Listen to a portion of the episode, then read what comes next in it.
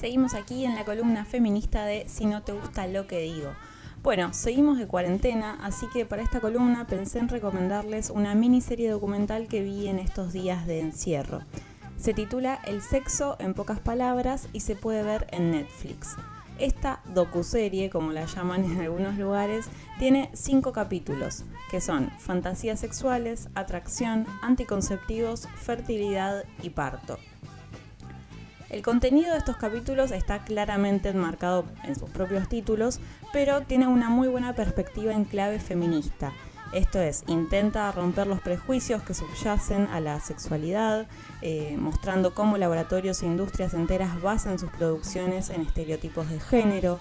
También muestra las dificultades materiales que implican para muchas y muchos acceder a algo que parece tan mínimo como la información sobre la anticoncepción y la prevención de infecciones de transmisión sexual.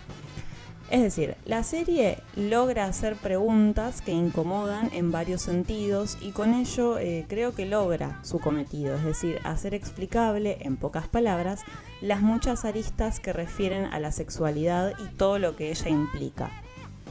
Pero, alerta spoiler, toda esa deconstrucción de sentidos que logra hacer, a mi criterio, la tira por la borda cuando entendemos que los capítulos parecen ir avanzando en una suerte de evolución que nos llevaría indefectiblemente a la maternidad como el último estadio de la sexualidad. A pesar de eso, igualmente me parece sumamente recomendable para seguir cuestionando nuestras prácticas y hacer de nuestras cuarentenas algunas tardes un poco más amenas.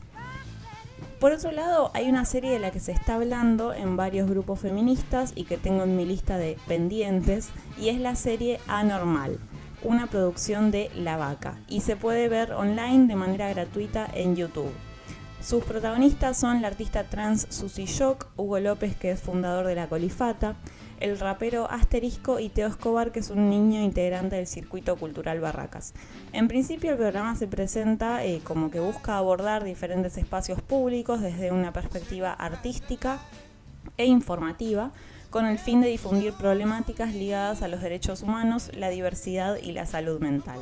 Así que bueno, por un lado la recomendada que ya vi y por otro lado una recomendada que yo misma también tengo que ver.